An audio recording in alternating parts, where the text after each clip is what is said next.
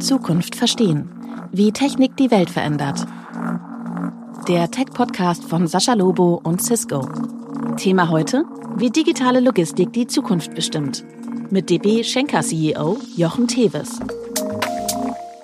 Guten Tag und herzlich willkommen zu einer neuen Ausgabe von Zukunft verstehen, wie Technik die Welt verändert. Von mir, Sascha Lobo und von Cisco. Und das Thema, über das wir heute sprechen, könnte eigentlich größer gar nicht sein. Denn es geht gleichzeitig um die beiden ineinander verwobenen Rückgrate der Weltwirtschaft, der Globalisierung. Und das ist einerseits Digitalisierung und andererseits Logistik. Also da, wo das, das Gipfeltreffen des Funktionierens des 21. Jahrhunderts stattfindet. Und da ist natürlich auch klar, dass wir da nicht einen Gast brauchen, sondern zwei Gäste, die jeweils genau dafür stehen und auch schon häufiger miteinander gesprochen haben. Ich freue mich sehr, dass Jochen Tevis, der CEO von DB Schenker und auch Uwe Peter, Geschäftsführer von Cisco Deutschland, Zeit gefunden haben, hier über Logistik und Digitalisierung zu sprechen. Also zwei Menschen, die genau wissen, was sie in ihren Bereichen tun und wo wir jetzt gemeinsam versuchen zu ergründen, was passiert da eigentlich? Was passiert da eigentlich gerade nicht? Was sollte passieren? Und wo geht es, gerade wenn man Digitalisierung und Logistik zusammendenkt, in Zukunft hin? Guten Tag, Herr Tevis. Hallo, lieber Uwe. Hallo, guten Tag. Hallo, schön hier zu sein. Dankeschön. Wir beginnen unser Gespräch mit einer, ich möchte fast sagen, verstörenden Notiz. Wenn man sich die letzten zwei, zweieinhalb Jahre anschaut, dann merkt man, da ist die Logistik in der Weltwirtschaft nicht immer auf dem Höhepunkt gewesen. Vorsichtig gesagt. Herr Tevis, ähm, viele Menschen haben plötzlich gemerkt, dass ein einzelnes Schiff, das irgendwo schräg liegt, ausreicht, dass sie nicht mehr, sagen wir mal, bestimmte Produkte bekommen oder dass irgendwelche Lieferzeiten sich plötzlich dramatisch verändert haben. Was ist denn da genau geschehen? Ja, Logo, da sind, da sind viele Faktoren äh, zusammengekommen, die, die zu dem äh, geführt haben. Und ja, Sie haben absolut recht. Also Liefer Lieferketten und Logistik äh, war eigentlich ja klar, natürlich bei, bei Unternehmen, die irgendwelche interkontinentalen Lieferketten haben, äh, hoch auf der Agenda, aber bei dem normalen Bürger nicht. Ne? Und wie es so häufig ist, wenn es gut funktioniert, redet keiner drüber. Wenn es nicht funktioniert, ist es, ist es in aller Munde. Man muss sich das heute schon so vorstellen, dass, dass globale Lieferketten ähm, heute schon, sagen wir mal, auch, auch ohne Disruption, ohne irgendwelche Events, wie zum Beispiel die Blockade des Suezkanals, äh, relativ hoher Feinsteuerung unterliegen und auch großer Spannung unterliegen. Und Sie müssen sich das ja so vorstellen, es ist ja nicht so, wenn man sich das so denkt, dass da so äh, auf den Weltmeeren alle alle, äh, keine Ahnung, ein paar Stunden irgendwann mal so ein Schiff vorbeifährt, sondern äh, das ist ja wirklich äh, aufgereiht wie Perlen, wenn Sie, wenn Sie sich das mal anschauen bei irgendwelchen Applikationen wie Wesseltrecker und so ähnlich. Ähm, und da ist die Infrastruktur inklusive äh, Kanäle, Häfen etc äh, heute schon, schon sehr ausgereizt und sehr belastet. Und wenn dann natürlich ein Nadelöhr wie der Suezkanal äh, für einige Zeit komplett blockiert wird, dann baut sich wirklich ein Stau auf. Denn Sie müssen sich vorstellen, die globalen Seefrachtdienste fahren wirklich wie so Schiffe immer ständig irgendwo im Kreis. Äh, ein, ein Asien-Europa-Verkehr in der Regel im Moment so mit elf, zwölf Schiffen, äh, um diese zu bedienen. Ähm, und wenn es dann irgendwo an einer Stelle auf einmal zu einer Blockade kommt, dann kann man das nicht einfach aufhalten oder man kann das nicht einfach äh, die, die, die Fahrtgebiete verändern, weil natürlich die ganze Verteilung da dran hängt, weil natürlich äh, die, die, die Entladungskapazität in den Häfen da dran hängt, die Timeslots in den Häfen da dran hängen und es bauen sich dann einfach gigantische Staus auf vor diesen äh, Blockaden, egal ob das der Suezkanal ist oder auch äh, gewisse Häfen. Äh, und es dauert dann einfach äh, ja, Wochen oder teilweise Monate, bis sich die wirklich wieder aufgelöst haben und sich diese äh, Flüsse von, von Schiffen und Waren dann einfach auch wieder normalisiert haben. Was kann denn, um da gleich dran anzuschließen, die Digitalisierung da in Zukunft vielleicht besser machen? Was, wie kann denn die, die Logistik ist ja ohnehin schon sehr digital, ähm, aber äh, es scheint ja fast so, als seien das alles Probleme, die man mit präziserer Software, mit besserer Vernetzung vielleicht irgendwann in den Griff bekommen kann, oder? Gut, alleine schon, ähm, wenn man natürlich eine bessere Planung der Ankunftszeiten und Abfertigungszeiten, zum Beispiel der Schiffe in den Häfen, ähm, durch eine bessere, oder sagen wir mal, durch Einsatz von, von, von Intelligenz und Daten einfach besser aussteuern könnte. Weil was passiert heute? Die Schiffe fahren in einer gewissen Geschwindigkeit über, über das, über, übers Meer, kommen zum Beispiel dann im Hamburger Hafen an ähm, und warten dann dort einfach äh, signifikant, bis einfach irgendwie gewisse äh, K-Zeiten frei werden, gewisse K-Slots frei werden und diese Schiffe dann entsprechend entladen werden können. Wenn es äh, Verspätungen dabei dann natürlich gibt, äh, kann man sich ja vorstellen, oder die Slots so nicht eingehalten werden, muss ja die gesamte landseitige Logistik, die da hinten noch dranhängt, auch natürlich entsprechend wieder angepasst werden. Ne? Also die, die, die, die Kräne zur Entladung, äh, die Geräten, um dann die Container von den Schiffen runter und in die Häfen zu bringen, sie aus den Häfen rauszubringen, etc. etc. Also es ist, es ist ja, wenn ein Schiff anlegt und bei der Größe heute drei, vier, fünf, sechstausend Container umschlägt in einem Hafen, äh, hängt natürlich eine unheimliche landseitige Logistik dahinter. Und äh, wenn es dazu Verschiebungen und Verspätungen der Fahrpläne gibt, wäre natürlich da eine bessere Vernetzung und Nutzung der Daten zur Planung der landseitigen Logistik sicherlich hilfreich. Lass mich vielleicht zwei, zwei Impulse reingehen. Aber zunächst auch nochmal was zu der überragenden Bedeutung der Logistik sagen. Ich denke, dass Logistik heute halt überall drinsteckt in einem Maße, wie wir es nicht vermuten, wenn man sich ein Automobil anguckt bis, bis das dann wirklich die Werkshalle verlässt, sind ja viele Teile virtuell zweimal um die Welt quasi geflogen, weil die Teile teilweise aus Asien kommen. Äh, der Kabelbaum wird wieder woanders gefertigt und hin und her werden diese Teile transportiert, bis das Auto fertig ist. Deswegen, wenn das gut läuft, ist das wettbewerbssteigernd, ähm, ist es wohlstandsteigernd. Wenn es schlecht läuft, ist es einfach nur Inflation, weil es halt auch so irre Kosten sind. Und das hat es bei übrigens auch mit der IT gemeinsam. Ich würde genau das Gleiche für die IT als Querschnittstechnologie in Anspruch nehmen. Äh, zwei Impulse, wo ich glaube, dass äh, IT helfen kann. Erstmal eine Herausforderung in der Logistik, die wir sehen, ist, dass natürlich Logistik global gedacht werden muss und äh, große Firmen wie die Schenker operieren ja in, in 100 Ländern oder mehr als 100 Ländern. Es gibt überall lokale Gesetzgebung, lokale Prozesse. Die IT-Lösungen sind inselartig aus. Das heißt, alleine ein globales Netz, eine globale funktionierende IT zu bauen, ist schon mal die erste Herausforderung. Und der zweite Impuls, ist die Wegeplanung für uns. Einfach über, über wirklich zur Verfügung stellen, welche Wege denn gemacht werden, dass man mehr Informationen verschickt und weniger eben die Güter verschicken muss, weil die Wegeplanung als solche intelligenter wird. Die ist für uns essentiell wichtig. Ja, ich meine, das ist absolut richtig. Ich kann ja nur noch mal ein Beispiel zu bringen. Ich meine, wenn man sich das überlegt hat, Brexit zum Beispiel, ich meine, da sind wir hier mitten in Europa gewesen äh, und auf einmal, äh, klar, mussten wir wieder eine Verzollung natürlich machen Richtung, Richtung England. Und da könnte man sich jetzt vorstellen, ja, in Europa, okay, dann, dann gehen wir das an das europäische Zollsystem. Es gibt kein europäisches Zollsystem. Ne? Es waren auf einmal wieder 36, 38, je nachdem, wie viele Länder man jetzt reinrechnen will, wieder lokale Zollsysteme, die angeboten, vernetzt werden mussten, äh, sagen wir mal, wo wir auch wieder ein Reporting für aufbauen müssen, etc. Also das ist schon genau, genau wie Sie sagen heute schon, teilweise noch sehr, sehr bruchstückhaft ne? und sehr heterogen, was die Landschaft da wirklich aussieht äh, oder wie die Landschaft aussieht auf der Systemseite. Ja, da ist auch vielleicht ganz interessant, wenn man sich die Parallelen zwischen diesen beiden Feldern anschaut, nämlich IT und Logistik, denn ist ja, wenn man das nur mit ein bisschen die Augen zumacht, dann ein bisschen so, äh, vielleicht so ähm, ein bisschen verengt und undeutlich sieht, dann sieht IT aus wie Datenlogistik und Logistik ist IT mit festen Waren. Ja, also da gibt es, was Vernetzung angeht, was die Sicherheit angeht, was auch den Wunsch angeht, dass immer das richtige Paket, ob jetzt Daten oder dingliche Paket, zur richtigen Zeit am richtigen Ort ist. Da gibt es eine ganze Menge von Parallelen. Deswegen sprach ich ja vorhin auch von diesen beiden Rückgraten. Ich weiß gar nicht, ob es Tiere gibt, die zwei Rückgrate haben, aber ich denke, es ist klar, was gemeint ist. Aber ähm, die beiden Rückgraten der Globalisierung und die wachsen jetzt zusammen.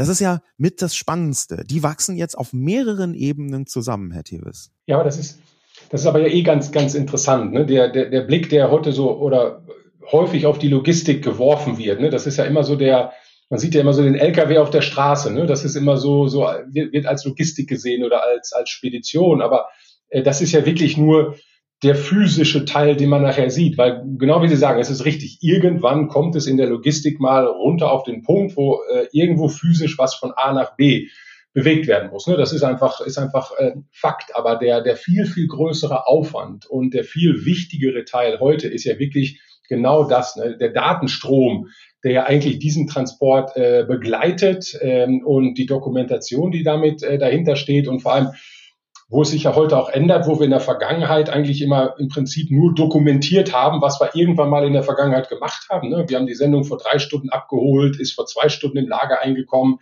ist vor einer Stunde irgendwann dann wieder auf den nächsten LKW verladen worden.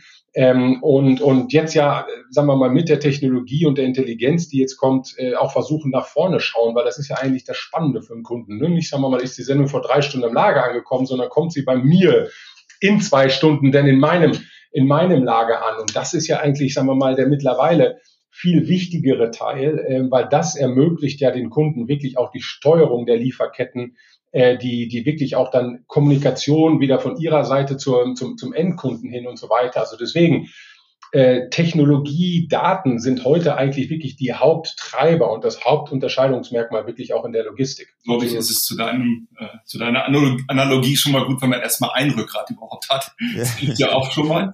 Äh, im also selbst das haben viele Leute ja nicht. Ne? Deswegen also. sag's ja. Deswegen sage ich's. Ja, im Bereich der IT, das ist das von mir angesprochene. Wenn ich auf einen großen Logistikkonzern gucke, der wirklich einfach per Vorgabe Insellösungen in jedem Land erstmal braucht, aber natürlich aus Kundenwunsch eine globale äh, Lieferleistung erzeugen soll, dann geht es darum, erstmal ein globales Netz zu schaffen, was vor allen Dingen dann auch sicher ist, muss man ja auch dazu sagen. Das ist kritische Infrastruktur, über die wir hier reden.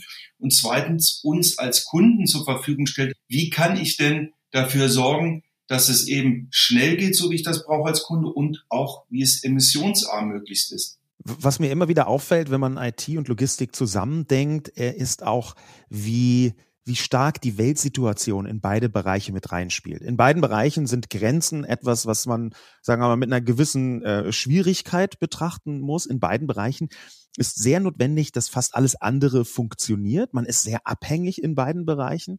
Ähm, wo sind denn die großen Herausforderungen, die man zwischen IT und Logistik jetzt in der nächsten Zeit suchen kann und meistern muss?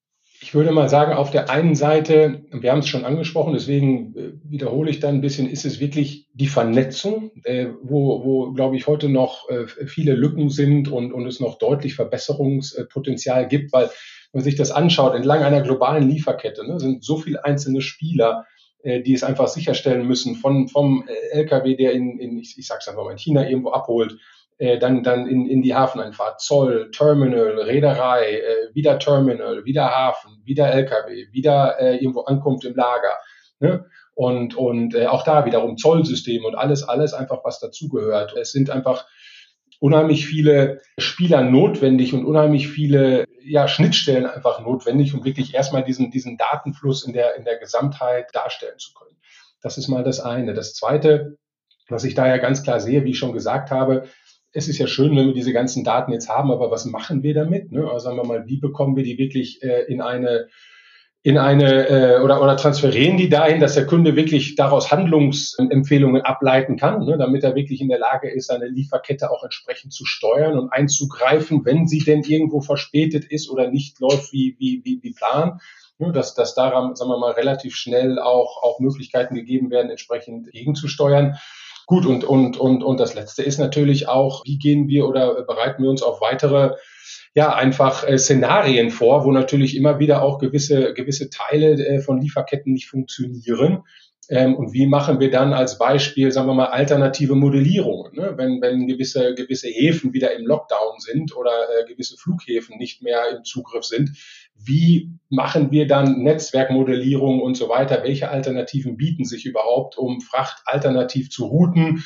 ähm, in Bezug auf äh, Lieferzeiten, in, Be in Bezug auf ne, äh, auch teilweise natürlich mittlerweile CO2-Ausstoß, in Bezug auf Kosten etc. etc. Also da gibt es noch unheimlich, glaube ich, viele Möglichkeiten, die nicht die reine Abwicklung, sondern einfach die, die, die Steuerungsmöglichkeit und die Eingriffsmöglichkeit. Denn ich glaube, es wird auch weiterhin jetzt nicht so sein, dass, dass äh, globale Lieferketten einfach wieder ganz, ganz äh, sauber und, und unterbrechungsfrei durchlaufen, und deswegen Werkzeuge in Anführungsstrichen, Tools, die uns helfen, aus Daten Handlungsalternativen ableiten zu können, glaube ich, werden nach vorne hin wahnsinnig wichtig. Ich meine, wenn, wenn man sich mit deutschen Kunden äh, unterhält, dann kommt ja eigentlich immer wieder die Aussage, dass das, was wir früher vom Eskalation, vom Ausnahmefall her kannten, weil Projekte besonders am Zeitdruck unterworfen waren, oder weil vielleicht Quartalsende waren und Güter einfach noch zum Kunden raus mussten, dass dieses, was als Ausnahmezustand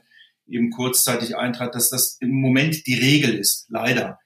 Ähm, wir sehen das bei uns konkret, äh, bei, bei Cisco, wenn ich reingucke in unsere Supply Chain. Wir haben viel mehr Luftfracht, als wir früher hatten. Und die Luftfracht wird permanent kurzfristig angefordert, um einfach die Teile von einem Lager in die nächste Produktionshalle und so weiter zu transportieren. Und wir wünschen uns natürlich, dass wir datengetrieben wieder in einen Zustand kommen, dass wir trotz dieser permanent sich ändernden Situation wir mehr in einem Normalzustand sind, dass wir mehr wieder auf Schiffsverkehr auch gehen können, der günstiger für uns ist. Unsere Logistikkosten sind um 50 Prozent gestiegen aufgrund der aktuellen Situation.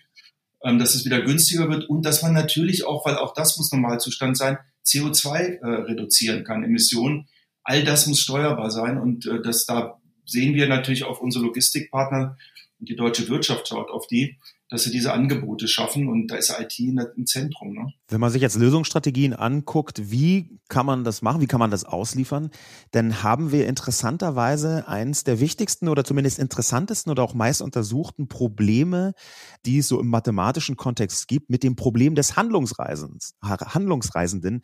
Das nennt sich auch Paketbotenproblem.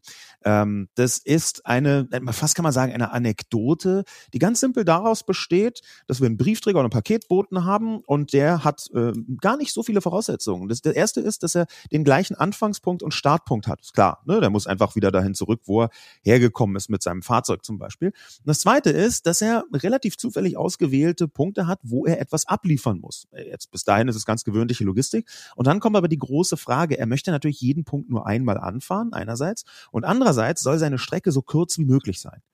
Und da würde man aus Laiensicht denken, na, das ist jetzt kein so schwieriges Problem, aber faktisch gehört es zu den großen, man kann fast sagen, ungelösten Problemen, das handlungsreisenden Problem, das in der Logistik auch eine Rolle spielt, weil gar nicht so leicht ist, da die beste Strecke hinzubekommen. Und es wird, glaube ich, noch viel, viel, viel schwieriger, wenn man jetzt nicht nur eine Charge Pakete hat, sondern wenn man gleichzeitig auch noch ganz viele unterschiedliche Sachen in unterschiedliche Sphären transportieren muss. Da kommt häufig die künstliche Intelligenz zum Einsatz, die so ein Problem leichter lösen kann. Und da wäre dann natürlich die Frage, ist künstliche Intelligenz jetzt eines der Lösungspakete bei diesem Problem, dass man Logistik viel resilienter machen muss, dass man Logistik viel situativer machen muss, dass man in der Logistik natürlich auch mit unfassbaren Wachstumszahlen zurechtkommen muss. Ja, Pandemie ist eine Sache, ähm, Digitalisierung ist eine andere Sache, wo jeder und jede sofort merkt, wow, äh, über Nacht habe ich dreimal so viel bestellt wie vorher. Ne? Das wird ja noch viel komplexer, das Problem. Ne? Wenn man dann sagt, der eine Kunde von den Postboten wohnt oben auf dem Berg, ich verbrauche viel Energie, da hochzugehen. Der andere unten, will ich mit einem vollen Postkorb dahin gehen, ja. äh, den Berg hoch, obwohl der vielleicht, wenn man auf die Landkarte guckt, in einer flachen Darstellung der nächste Kunde, wer sich also anböte. Also da kommen ja ganz, ganz viele Parameter mit rein, die das natürlich super spannend machen zu berechnen. Und in der Tat, wenn man da 20 Jahre zurückguckt, ich habe mich auch im Studium damit beschäftigt, äh, dann hat man versucht, das zu reduzieren auf lokale Minima, also nur einige wenige Probleme zu lösen, hat gesagt, dann hat man eine Kette von Teillösungen, weil man das ganzheitlich überhaupt nicht mehr lösen kann, häufig so ein Problem. Und künstliche Intelligenz verspricht natürlich, das zu lösen. Ich denke aber, der Herr Davis kennt sich da dann besser im Detail aus, wie man es löst und welche Ansätze wir heute bei modernen Logistikern da schon, da schon sehen, Herr Davis. Ja, absolut. Und äh, da, da, da sind wir bei wirklich einem der absoluten äh, Kernthemen, wie wir auf der einen Seite äh, Logistik wieder besser machen und auch berechenbarer machen, aber gleichzeitig auch wirklich aktiv äh, Lieferketten nachhaltiger machen. Denn man muss sich das ja mal, mal, mal so vorstellen. Was Sie gesagt haben, dass, dass das äh, Paketbotenproblem so eine Route zu planen ist ja nochmal das eine, aber keine dieser Routen ist ja jeden Tag gleich. Das darf man auch nicht vergessen. Ne? Selbst, selbst wenn es die gleiche Runde ist, ne? gibt es auf einmal hier eine Straßensperrung, da ist Verkehr. Äh, hier ist auf einmal, keine Ahnung, ne, deswegen eine, eine, eine, eine Umleitung. Hier ist eine Veranstaltung, äh, wo er nicht reinfahren darf. Hier ist auf einmal Parkverbot, weil jemand umzieht. Ne? Und sagen wir mal, alle, alle diese Themen, die es da, die es da ja gibt. Also es ist ja nicht damit getan, dass ich das einmal berechne, sondern ich muss es ja im Prinzip fast tagtäglich äh, mit neuen Daten immer wieder optimieren äh, und immer wieder, immer wieder in Anführungsstrichen äh, neu, neu, neu planen. Und das, das macht diese Thematik äh, extrem schwierig und äh, für uns ist es aber eine der absoluten Kernfragen, wenn wir, wenn wir die gelöst bekommen, weil wir dürfen ja auch was war das nicht vergessen? Also machen wir mal ein Beispiel, äh, zum Beispiel ein, ein Land, wo wir eine relativ große Flotte betreiben. Also in Frankreich äh, haben wir zum Beispiel dreieinhalbtausend LKWs oder so täglich, äh, einfach in der Auslieferung, ne, Auslieferung, Abholung. LKW in Frankreich macht so im Schnitt 16, 17 Stops am Tag. Und wenn wir es schaffen, durch bessere Routenplanung, dass jeder dieser ne, dreieinhalbtausend LKWs einen Stopp mehr macht am Tag, dann holen wir wirklich LKWs von der Straße. Das ist wirklich Nachhaltigkeit, das ist wirklich Umweltschutz, ne? weil die beste Fahrt ist immer die, die nicht gemacht wird. Und diese Art von Optimierung, das ist sofort Impact, das ist sofort Vermeidung von CO2. Da geht es nicht einfach nur darum, wie gesagt, die Route, äh, natürlich auch die Route zu optimieren, aber ein Rieseneffekt, den wir daraus haben, ist einfach, dass wir dann wirklich absolut Verkehr vermeiden können. Und das ist richtig powerful. Das heißt, Sie haben, ich meine, ein, Teil, ein wichtiger Teil Ihres Geschäftsmodells ist es, LKWs auf der Straße fahren zu lassen gegen Bezahlung. Und Sie sagen jetzt aber im gleichen Atemzug, Sie möchten, dass möglichst wenig LKWs fahren. Wie geht denn das zusammen in meinem Kopf? Ja, Moment, wir werden ja, ja Moment, das ist ja nicht, ich werde ja nicht dafür bezahlt, dass der LKW da ist, sondern ich werde ja dafür ja. bezahlt, dass ich eine Sendung ausliefere. Das heißt also, wenn ich, sagen wir mal, es schaffe, natürlich die Produktivität auf meinem LKW, also ein Stop mehr aus, aus dem LKW oder zwei pro, äh, sagen wir mal, Tour pro Tag rauszuholen, hat das ja, sagen wir mal, für uns kommerziell nicht unbedingt einen negativen ähm, äh, Einfluss. Aber ich schaffe es aber damit wirklich proaktiv LKWs von der Straße zu holen. Einen interessanten Nebenaspekt übrigens habe ich bei einem äh, unbekannten Konkurrenten äh, von DB Schenker ähm, entdeckt. Ähm, UPS heißt der, glaube ich, die Abkürzung. Die haben. Kenn ich nicht. Sagt mir nichts. Nee, sah, musste ich auch erstmal recherchieren, muss erstmal googeln, was das ist. Ähm, die hatten aber eine ganz interessante Erkenntnis schon vor vielen Jahren, nämlich die haben ihre Auslieferungs-LKWs irgendwann in Städten nur noch abbiegen lassen nach rechts. Also keine Linksabbiegertouren. Die gesamte Tour bestand einfach entweder geradeaus fahren oder rechts abbiegen, weil sie festgestellt hatten, dass beim Linksabbiegen so viele Unfälle geschehen, dass die Ausfallzeiten dadurch höher geworden sind und die Kosten höher geworden sind, als wenn sie einfach sagen, wir machen eine Tour, die halt nur rechts abbiegt oder geradeaus fährt. Das finde ich eine ganz spannende und greifbare Erkenntnis, wo klar ist, wir haben, wenn wir Daten richtig auswerten in der Logistik, sehr überraschende Erkenntnisse, die man so als Laie überhaupt nicht, also da würde man niemals drauf kommen, da würde man denken, ja, geht die Tür eben so, ähm, die, wo mit den richtigen Daten, mit den richtigen Kenntnissen, die man aus diesen Daten zieht, sehr überraschende Einsparungen möglich sind. Ja, das ist äh, zu dem Problem vorhin. Also dann, man kann natürlich dann jeden Weg auch wieder wichten und jede Entscheidung wichten in diesem Postbotenproblem. Und die Entscheidung, links abzubiegen, in dem Fall, die müssten einen höheren Preis haben bei der Berechnung des optimalen Wegs. Weil links abbiegen, das weiß jeder, dauert einfach länger. Man muss den entgegenkommenden Verkehr durchlassen. Deswegen das Problem, das ist multidimensional mit ganz, ganz vielen Facetten und gerade was der Tevis sagt, natürlich, es ändert sich ja auch jeden Tag. Ne? Also man kann kein starres Programm dafür haben. Deswegen, das, das ist, wenn man, das, das führt in die Richtung künstliche Intelligenz, weil es ein hochdimensionales Problem ist. Das ist, glaube ich, genau der richtige Moment, um, wir waren eben schon fast dort, mal auf den nächsten großen Themenkomplex zu kommen, Nachhaltigkeit. Und während dieses Beispiel eben von dem Konkurrenten aus den, ich glaube, 80er oder 90er Jahren äh, ganz historisch interessant war, haben wir ein hochaktuelles und sehr, sehr spannendes Feld, wo DB Schenker selbst intensiv mit dabei ist. Das ist ein Schnittfeld aus Digitalisierung und Logistik, das plötzlich im Thema Nachhaltigkeit wahnsinnig wichtig wird. Ich beziehe mich natürlich darauf, dass es ein neues Angebot gibt von DB Schenker, eine Ersatzteillieferung, zum Beispiel in der Automobilwirtschaft anzubieten, via 3D-Druck. Aus meiner Perspektive bedeutet das, dass ein Teil dieser Logistikstrecke, die sie ab anbieten, datenseitig zurückgelegt wird. Ja, also da, wir haben eine Logistikstrecke vom ähm, Hersteller gewissermaßen ähm, bis da, wo das Teil gebraucht wird. Und bisher musste man diese ganze Strecke von der Fabrik bis zur anderen Fabrik im B2B-Kontext dinglich zurücklegen. Und jetzt schaffen sie es mit dem 3D-Druck, einen Teil dieser Strecke digital zurückzulegen. Das ist ein fantastisches Beispiel genau für dieses Zusammenwachsen von IT und Logistik. Können Sie das, diese neue Technologie, da können Sie vielleicht gar nicht so viele Leute richtig konkret was darunter vorstellen, aber können Sie das kurz erklären? Klar, sehr gerne. Ja, Sie müssen sich das, Sie müssen sich das so, so vorstellen. Die Dienstleistung umfasst im Prinzip, geht los mit einer, mit einer Beratung des Kunden, wo wir uns im Prinzip, sagen wir mal, seine, seine, äh, seine Teile und seine äh, Ersatzteilinventar eigentlich anschauen und dann äh, analysieren, welche von diesen Teilen äh, überhaupt gedruckt werden können welche Teile von denen, sagen wir mal, äh, sich, sich sehr häufig, sehr schnell bewegen, welche relativ lange irgendwo liegen und deswegen auch viel Kapital binden äh, und auch welche sich einfach, sagen wir mal, von der, von der äh, Materialstruktur als solches wirklich, wirklich drucken lassen. Da gibt es äh, dann ents entsprechende Analysen äh, dafür. Dann erstellen wir im Prinzip ja, wie soll man sagen, also wie so ein, wie so ein äh, digitalen Klon, sagen wir mal, von diesem, äh, von diesem, von diesem Teil, lagern diesen Klon, diese, diese, diese Datei, wenn man so will, dann in unser virtuelles Lager Ne? Ähm, und wenn, wenn der Kunde dann halt für, für dieses Ersatzteil eine entsprechende äh, Bestellung kommt und sagt, äh, ich brauche das Ersatzteil morgen in ich weiß nicht wo, in Chicago. Ähm, dann wird es halt entsprechend aus dem Lager wieder ausgelagert und an der nächstmöglichen Stelle, wo halt eine entsprechende Druck- äh, oder Produktionsstätte mit 3D-Druck halt nächstens äh, zu diesem Kunden irgendwo gelagert ist, dann halt entsprechend dort produziert, dort gedruckt und dann wirklich nur die letzte Meile von uns dann entsprechend äh, zu, dem, zu dem Kunden äh, halt entsprechend ausgeliefert.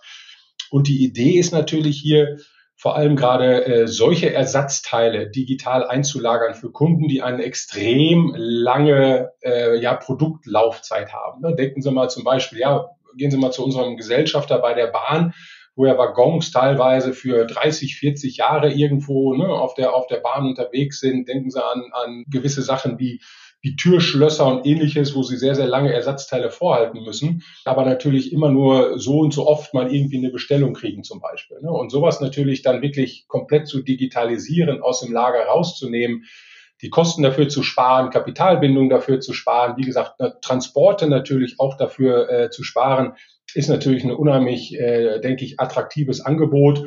Ähm, und das ist das, was wir halt jetzt in, in, in den Markt gepackt haben. Das ist übrigens ein sehr, sehr gutes Beispiel, Sascha.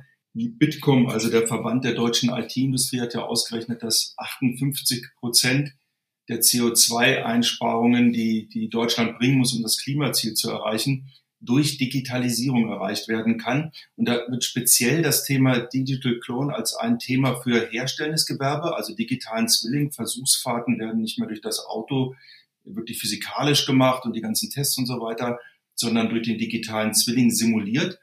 Ähm, und auch dieses Beispiel in der Logistik wird speziell in dieser Studie rausgehoben, dass der Impact, wenn man das durchdenkt und wirklich konsequent macht, ein sehr, sehr großer ist für die deutsche Industrie. Uwe, was dahinter steht, die Virtualisierung. Also das, was gestern noch dinglich war, ist heute schon digital vernetzt. Diese Virtualisierung, die hat ja auch bei Cisco eine riesige Rolle gespielt. Wenn ich mir das einfach mal angucke auf der IT-infrastrukturellen Ebene, dann gibt es eine Vielzahl von dinglichen Geräten in den 90ern, die inzwischen längst digital abgebildet werden können. Absolut. Und ich meine, ich würde das ein bisschen drehen, das Thema, was du anreißt. Das ist ein zentrales Thema in der IT. Wenn man sich aber dann anguckt, natürlich, sag mal, die Schattenseite ist, dass der Stromverbrauch in der IT immer wieder sich steigert und dass man eben darauf achten muss, dass man auch gerade diese digitalen Zwillinge, diese Virtualisierung, die man treibt, dass man die so effizient macht, dass es in der Gesamtbilanz natürlich noch einen großen Einsparungsfaktor hat und man nicht auf der IT-Seite mehr Energie verbraucht, als es eben oder CO2 verbraucht, als es eben dieser Anwendungsfall auf der anderen Seite spart.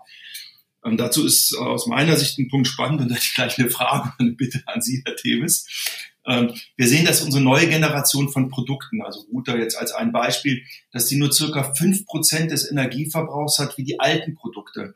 Wir haben Kunden, die sagen teilweise, das rechnet sich in 18 bis 24 Monaten, die Geräte auszutauschen, allein durch die Einsparung der Energie die sie eben dann nicht mehr nutzen müssen. Das heißt, wir sehen perspektivisch nach vorne, dass die Zyklen, in denen Produkte ausgetauscht werden, um weniger Energie zu verbrauchen, sich massiv verkürzen nach vorne.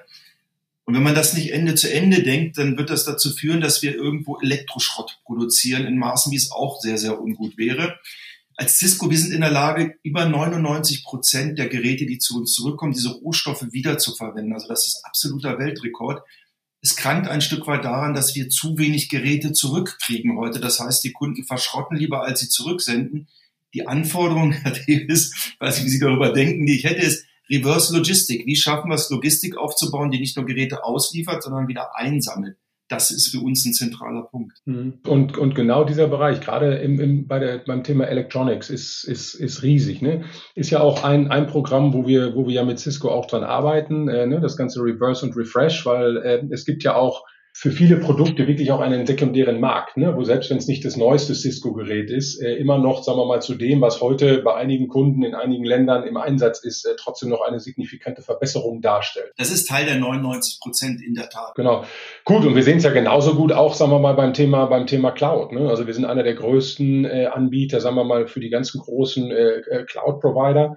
Und genau, genau wie Sie gesagt haben. Ne? Also in der Vergangenheit haben die im Prinzip, äh, sagen wir mal, die Flotte ausgetauscht, wenn es irgendwie Verbesserungen gab von sechs, sieben Prozent oder sowas. Heute bei der Größe der Flotte, die die im Einsatz haben, ne? wenn es da 0,5 oder 1 Prozent äh, Effizienzsteigerungen gibt, ne? tauschen die die Geräte aus. Und man kann sich ja vorstellen, sagen wir mal, der, bei der Menge ne, sagen wir mal, von Rechtssendern, die da, die da heute betrieben werden, ne, über wie viel, über wie viel äh, Geräte und, und äh, Material und alles wir hier reden. Also das ganze Thema, genau wie sagen, Reverse, Refresh, Recycle äh, wird, wird für uns äh, ein riesen, ein riesengroßes Betätigungsfeld, auf das wir uns auch auch vorbereiten müssen. Das ist nicht immer, nicht immer ganz ohne, ne? weil natürlich gerade, wenn man auch im, im Cloud-Bereich unterwegs ist, haben natürlich das ganze Thema Datensicherheit und, ne, also sagen wir mal Zerstörung auch der, der, der Daten und so weiter, was es auch nochmal komplex macht. Aber da kommt ein riesen, eine Riesenwelle auf uns zu ähm, bei dem ganzen Thema, was alles mittlerweile an Elektronik irgendwo verbaut und irgendwo ähm, benutzt wird. Das ist, das ist absolut richtig, ja. Das ist ein Riesenthema. Wenn man sich das im Detail anschaut und auch die Philosophien dahinter, wir sind ja beim Großthema Nachhaltigkeit und versuchen rauszufinden, wo ist Logistik, wo ist Digitalisierung, wo ist digitale Vernetzung ähm, leichter äh, zur Nachhaltigkeit zu bewegen dann gibt es einen Begriff, der in den letzten Jahren groß geworden ist, from cradle to cradle, also von der Wiege wieder zur Wiege, ähm, dass man, das ist eben schon deutlich geworden, Sachen, während man sie benutzt, dass man da vorher und danach die Möglichkeit hat, die möglichst äh, ressourcen- und energiesparend wieder zu verwenden. Kann es sein, dass Logistik früher oder später geradezu gezwungen ist, from, from cradle to cradle zu denken? Logistik, ja, Supply, sicherlich Supply Chain auf alle Fälle. Ne, also ich würde ja schon, ne, also sagen wir mal, wir spielen ja in der Supply Chain des Kunden einen, einen gewissen Teil, aber wirklich, ne, von Einkauf der Teile, der Ressourcen bis natürlich wirklich ne, zum, zum Endprodukt, also wie gesagt, dann zum Recyceln, Verschrotten, äh, wie auch immer schaut denke ich, äh, das wird, das wird eine Anforderung, äh, mit der wir uns alle auseinandersetzen müssen, 100 Prozent. Das ist im Produktdesign ein zentrales Thema, wirklich Ende zu Ende. Und Ende zu Ende heißt in dem Fall Ende zu Ende, nämlich genau von den Rohmaterialien, wo bekomme ich die her? Da spielt auch ein ganz großer, äh, ganz großer Faktor, ist dort auch die Resilienz, der Gedanke, dass wir eben gerade für kritische Infrastrukturen auch sicherstellen müssen, dass wir in geopolitischen Krisen unabhängig sind. Also auch das ist ein Aspekt beim Anfang und äh, dann eben beim Ende des Produkts natürlich das Recycling, weil wir sehen, dass wir ja Kipppunkte erreichen. Wir erreichen Kipppunkte nicht nur im Klima, sondern wir erreichen Kipppunkte auch in dem, was verfügbar ist an Material auf der Welt. Insofern ist das absolut richtig, was du sagst. Das ist genau auch die Schnittstelle zwischen diesen beiden Themen, was du gerade gesagt hast, Uwe, äh, Nachhaltigkeit, das wir eben besprochen haben, und äh, dem dritten großen Thema, was wir besprechen wollen, nämlich, dass wir inzwischen nicht mehr in einer besonders berechenbaren Welt leben, vorsichtig gesagt. Es gibt ähm, aus den 90er Jahren diesen Begriff VUCA World. Das ist ein Akronym. Äh, die Anfangsbuchstaben stehen für Volatilität, Unsicherheit, Komplexität und Ambiguität, entwickelt von einem amerikanischen Militär-Think Tank passenderweise. Und was das genau bedeutet, ist zum Beispiel, dass eine Vielzahl von unvorhersehbaren Krisen die Welt plötzlich treffen kann. Und wenn man dann so sehr mittendrin ist wie die Logistik oder auch die Digitalisierung, dann ist das natürlich etwas, auf das man sich viel intensiver vorbereiten muss als in anderen Bereichen. Die konkrete Frage heißt also, nicht nur im Kontext der Nachhaltigkeit, sondern auch im Kontext von Versorgungssicherheit, im Kontext vom Funktionieren von ganzen Gesellschaften, wie schaffen wir das, dass solche Situationen, die wir ein paar Mal erlebt haben in den letzten Monaten und Jahren, dass plötzlich Regale leer sind oder dass plötzlich irgendwie äh, irgendwelche Chips gar nicht mehr geliefert werden können, dass Lieferzeiten sich vervielfachen? Wie schaffen wir das in einer solchen VUCA-World am besten den Unwägbarkeiten der Zukunft zu begegnen, Herr Tevis? Vielen Dank für die Frage. wenn ich, wenn ich darauf die Antwort hätte, dann wäre die Welt anders.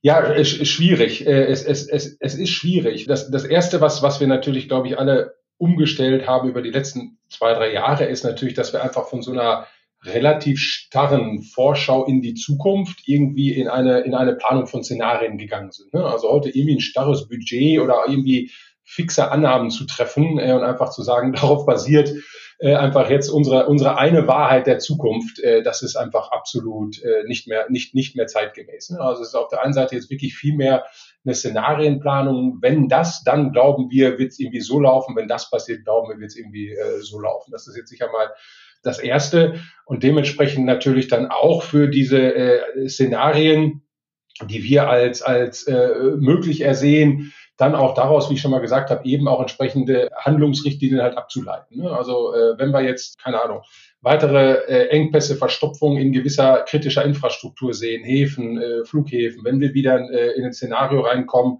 wo der Flughafen Frankfurt wegen Covid für 24 Stunden keine Fracht mehr annimmt. Ne? Was machen wir, was machen wir dann da entsprechend? Und einfach versuchen, sagen wir mal jetzt auch aus dem allem, was wir gelernt haben über die letzten äh, zwei, zweieinhalb Jahre jetzt, das zu verarbeiten, den, den Einfluss auf unsere Lieferketten und Dienstleistungen einfach versuchen zu, zu verstehen, zu kalkulieren und daraus einfach, ja, wie man so schön sagt, Business Continuity abzuleiten. Ne? Also sagen wir mal, was, was, welche, welche Aktion kickt rein, wenn jetzt wir wieder mit so einer Situation konfrontiert werden, dass irgendwo eine Grenze zumacht, wie gesagt, ein Nadelöhr zumacht, Personal nicht verfügbar ist, ne? also in, in Energiepreise weiter, weiter durchs Dach schießen, dass das Wetter extremer wird ist schwierig, ne, weil natürlich der, je nachdem, wie breit man den Trichter da aufmachen möchte von, von Szenarien, die man, die man, die man annimmt, weil sind wir mal ehrlich, was wir jetzt wirklich über die letzten zwei Jahre gesehen haben, hätten wir uns, glaube ich, alle nicht, nicht ausmalen lassen. Und, und das Schlimme ist ja auch, dass es ja dazwischen immer noch so viel kleine Einflussfaktoren gibt. Ne? Also jetzt, jetzt äh, schauen wir mal zum Beispiel auf den europäischen Landverkehr. Ja, äh, schwierig, weil auch sehr eng, Fahrermangel etc durch den Ukraine-Krieg fehlen jetzt in Europa ungefähr 100.000 ukrainische Fahrer. Das darf man auch nicht vergessen. Ne? Also das, das, das verärgert das noch. Also sowieso schon sehr, sehr ausgelastet. Und jetzt auf einmal gibt es einen Engpass von AdBlue. Ne? Ich meine, wir, wir planen mit allem Möglichen, ne? aber dass jetzt auf einmal irgendwo AdBlue fehlt, äh, sagen wir mal, und dazu führt, dass, dass auch gewisse LKWs einfach die, die nicht mehr gesamt ausgelastet werden können, die Distanz nicht mehr fahren können und so weiter es ist, es ist brutal komplex. Ne? Und, und äh, deswegen, also einfach eine, eine Modellierung von Szenarien und versuchen, die zu verstehen und Handlungsweisen daraus abzuleiten, ist, glaube ich, im Moment das Beste, was wir eigentlich irgendwo machen können. AdBlue hat ja schon mal gefehlt, wie ein Automobilhersteller ziemlich genau erfahren hat. Äh, nur wusste es niemand, dass es damals äh, gefehlt hat in den Dieselmotoren. Aber äh, Uwe, äh, du hast relativ häufig schon erzählt in unseren Gesprächen, wie die Supply Chain Intelligenz und diese Forecasting Situation bei Cisco insgesamt sich immer intensiver genau darauf äh, einstellen musste. Ja, also bis 2019, wenn man es global betrachten würde, ähm, hatte die Globalisierung einen radikalen Effizienzfokus und das ist mindestens spätestens seit der Pandemie anders geworden. Ja, korrekt. Und wir sind da auch äh, in gewisser Weise an unsere Grenzen gestoßen. Also wir haben 20 Jahren, ein, ein, wirklich 20 Jahre ein System komplett digital abgestützt, wo wir wöchentlich den Bedarf unserer Kunden abfragen und zwar wirklich am Kunden selbst und dann eben in diese IT-Tools einstellen, was benötigt der Kunde die nächste Woche, die nächsten Monate bis zu einem Fenster von einem halben Jahr. Und natürlich muss man dann auch sagen, geht es da jetzt um eine Sicherheitslösung oder geht es um eine Videoanlage etc., damit wir eben wirklich die Teile disponieren. Daraus sehen wir, weltweit genau den Bedarf nach vorne für die nächsten sechs bis maximal zwölf Monate machen wir das und haben dann automatisch daran IT-mäßig gekoppelt auch die Steuerung unserer Bedarfe, unserer Bestellungen, unserer Logistik etc., alles, was wir benötigen. Jetzt sind wir natürlich gerade in der zurückliegenden Krise dahin gekommen, dass wir innerhalb von wenigen Wochen eine Verdopplung der Lieferzeiten unserer Zulieferer teilweise hatten. Also typischerweise, wenn man Halbleiter am Markt einkauft, dann wartet man so 24 äh, Wochen auf die. Wir waren dann ganz schnell auf über ein Jahr. Und ähm, das hat halt gezeigt, dass dieses klassische Versuch, dieses Forecasten, dieses Ansagen der, wir sagen dazu Predictability in einer unpredictable world, also ähnlich wie VUCA, dass das eben nicht mehr funktioniert hat. Uns hat ein Stück weit geholfen, dass wir schon vor einigen Jahren begonnen haben, Resilienz herzustellen in unseren Lieferketten. Das war eigentlich nicht äh, dem geschuldet, dass wir glaubten, dass die Lieferketten so unter Druck kommen würden, wie sie jetzt kommen, sondern einfach der Tatsache, dass wir auch geopolitische Abhängigkeiten verhindern wollten. Das heißt, dass wir auf Situationen, Krisensituationen reagieren können und weiter lieferfähig sind. Ähm, also da haben wir eine, eine relativ hohe Resilienz heute in unseren Systemen drin. Aber also diese Unvorhersagbarkeit der Krisen, auch die Gleichzeitigkeit der Krisen hat uns nicht davor geschützt, dass wir natürlich auch da nicht zufrieden sind in Summe mit der Situation der Lieferungen. Ich glaube aber, Sascha, wenn man jetzt mal sich vorstellt, vor zehn Jahren hätten wir diese Krisen gehabt, da wäre, glaube ich, alles zusammengebrochen. Also ich glaube, dass die Resilienz generell der Logistikketten und auch durch die IT gerade, die in der Lage ist, auszurechnen, wie man tagesaktuell auf sowas reagiert, dann noch im bestmöglichen Maße, dass wir schon noch sagen können, dass wir noch eine relativ stabile Situation heute haben. Hm. Äh, absolut richtig. Und das ist eine Erfahrung, die wir auch machen. Also dass der, der, der Blick äh, auf, auf Lieferketten äh, hat sich, hat sich jetzt schon über die letzten zwei Jahre deutlich verändert. Ne? Also das war schon vor, vor äh, sag ich mal, drei, vier, fünf Jahren alles doch sehr auf Kostenmaximierung ausgelegt. Ne? Also sagen wir mal, wo kann ich wirklich am günstigsten einkaufen, weil wir halt diese Einschränkungen in den Lieferketten im Prinzip nicht kannten. Ne? Klar ging mal was daneben oder irgendwie blieb mal eine Sendung stehen, aber ähm, im Prinzip hat es ja eigentlich sehr, sehr, sehr gut funktioniert. Und wir merken jetzt schon ganz klar in den Gesprächen, die wir führen mit unseren, mit unseren Kunden, dass nämlich genau der Punkt, ne? Fokus auf, auf Resilienz der, der, der Lieferketten. Ne? Was, was passiert, wenn? Und auch, äh, sagen wir mal, wirklich streuen, Veränderungen in Produktionsstandorten, Veränderungen auch in, in, dem, in den äh, Modalitäten, wie geliefert wird und welche zum Einsatz kommen und so weiter. Also, dass da mittlerweile wie gesagt, äh, ganz andere Einflussfaktoren eine Rolle spielen, wo produziert wird, mit wem ich zusammenarbeite, wie ich liefere und so weiter. Also das, das sehen wir absolut. Ne? Das haben die letzten zwei Jahre deutlich verändert. Das heißt ja eigentlich übersetzt, Herr Tevis, dass äh, Sie jetzt gleichzeitig nachhaltiger werden müssen und resilienter in einer viel unsichereren Welt und dann auch noch ein ordentliches Wachstum gefälligst hinlegen müssen. Ist das überhaupt so zu schaffen? Gut, ich meine, ich würde jetzt nicht sagen, dass ja, dass, dass das ja unbedingt alles im, im, im Gegenspruch sein muss. Ne? Also sagen wir mal, wenn wir uns ja anschauen, auch was, was da an, an Technologie kommt, äh, bleiben wir mal hier direkt wieder bei uns hier zu Hause vor der Tür. Ähm, wenn wir uns anschauen, äh, was jetzt an Technologie kommt, natürlich gerade auch bei neuen, bei neuen Antrieben, äh, Elektrifizierung, äh, Brennstoff äh, etc., ähm, Wasserstoff als Antrieb und so weiter. Ähm, das sind, das sind äh, natürlich alles Möglichkeiten, die, die uns, uns, uns helfen, die Dienstleistung äh, nachhaltiger darzustellen, ohne dass sie im Prinzip, wenn denn mal ausreichend äh, Kapazität und Flotte vorhanden ist, natürlich, sagen wir jetzt, wachstumsbegrenzend sein müssen. Ne? Also das sehe ich jetzt nicht unbedingt da als, als unbedingte Einschränkung.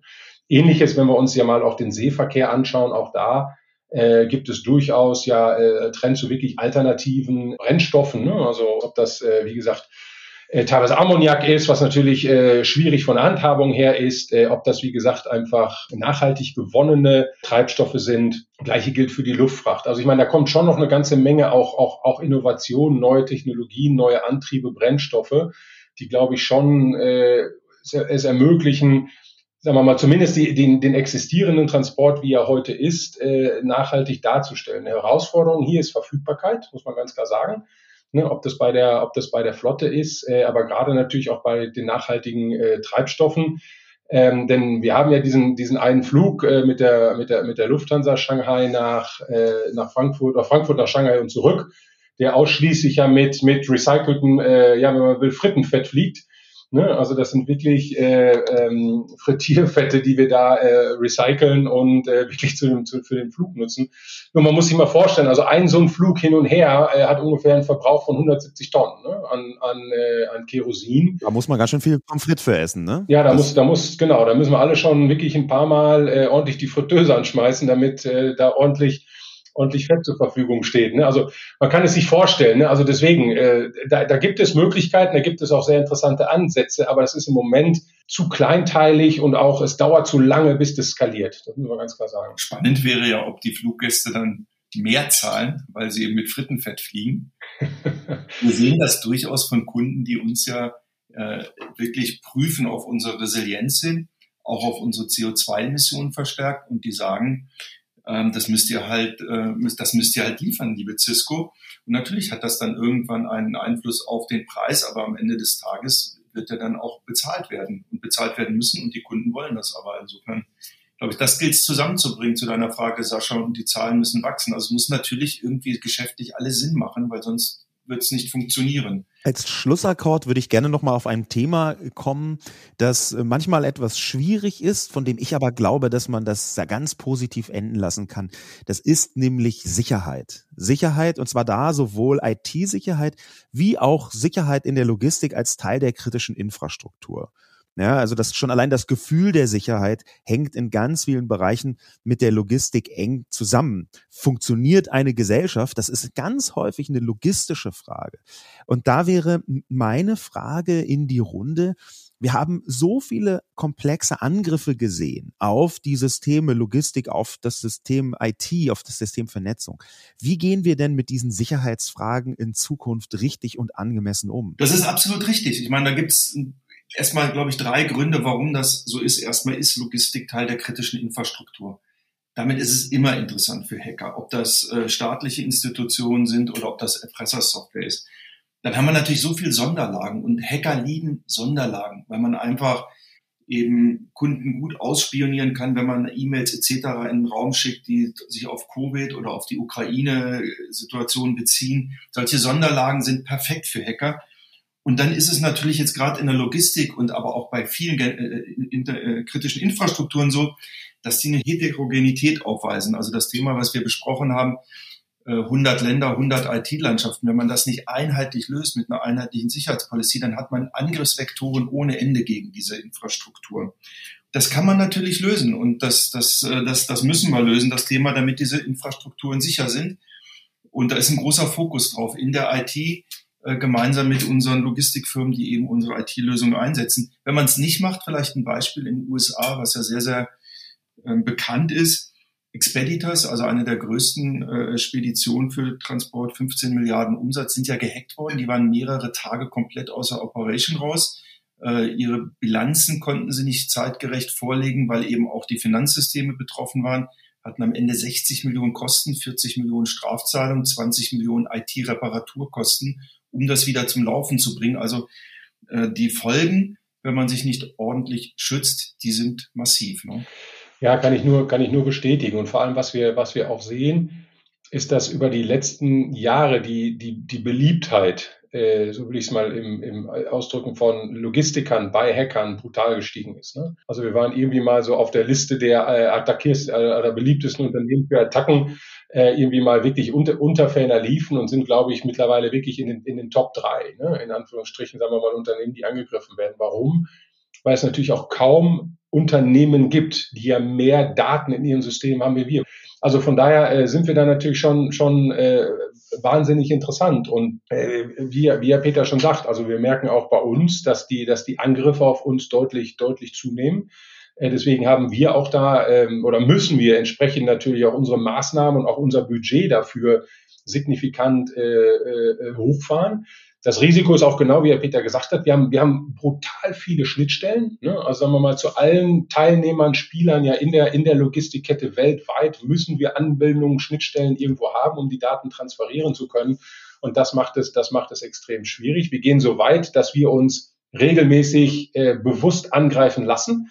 Ne? Wir haben diesen, wie nennt man das, White Hack, was wir regelmäßig durchführen ähm, und, und da ja auch, auch immer wieder Löcher stopfen. Ne? Überhaupt, keine, überhaupt keine Frage. Also das, das ist mal das eine. Aber der zweite Punkt sehen wir jetzt ja leider auch gerade wieder mit dem, was in der Ostsee passiert. Man darf auch nicht unterschätzen, äh, sagen wir natürlich auch die physische Infrastruktur, ne? wie, wie wichtig die natürlich auch ist für die, für die Versorgung. Das ist nicht unsere Aufgabe, äh, aber da ist sicherlich auch die Politik gefordert, natürlich dann stärkeres Auge auch auf wirklich physische Infrastruktur natürlich zu richten und sicherzustellen, dass die auch entsprechend geschützt ist. Ne? Uwe, als allerletztes kleines Bonbon.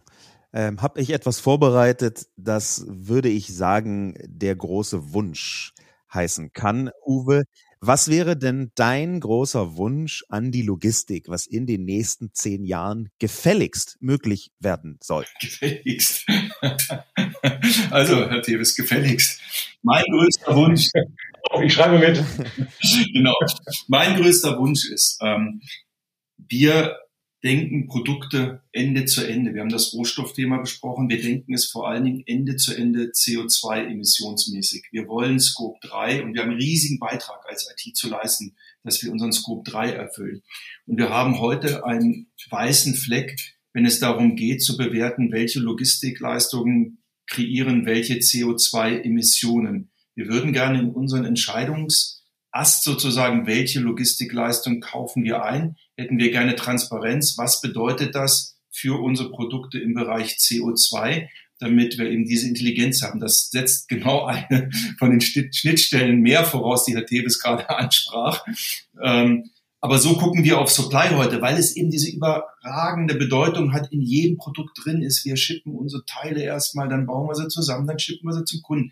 Es ist wirklich, wenn wir das Thema CO2 nicht in den Fokus setzen im Rahmen der Logistik, dann, dann ist das nicht gut für uns. Und ähm, für unsere Kunden. Also das wäre der Wunsch, sehr geehrter Herr Tevis. Super interessant, aber Herr Tevis, Sie können sich jetzt einfach mit gleicher Münze rächen.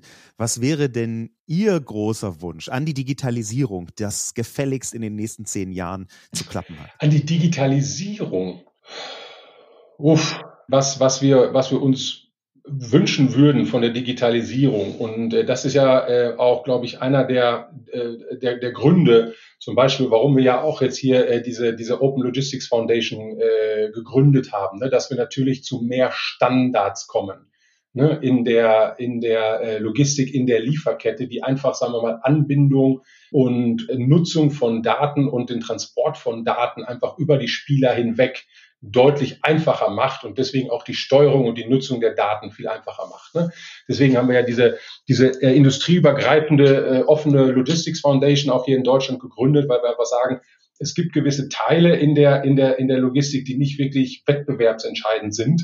Ne, sagen wir mal an die alle, die irgendwie, äh, wie soll man sagen, Commodities sind, wie wir so, so schön sagen würden, äh, und die nicht jeder für sich selber individuell entscheiden muss. Ne? Also mal so als Beispiel, wir haben eine Driver-App, äh, DHL hat eine Driver-App, DAXA hat wahrscheinlich noch eine und ich weiß nicht wer. Ähm, brauchen Lkw-Fahrer wirklich 15 davon?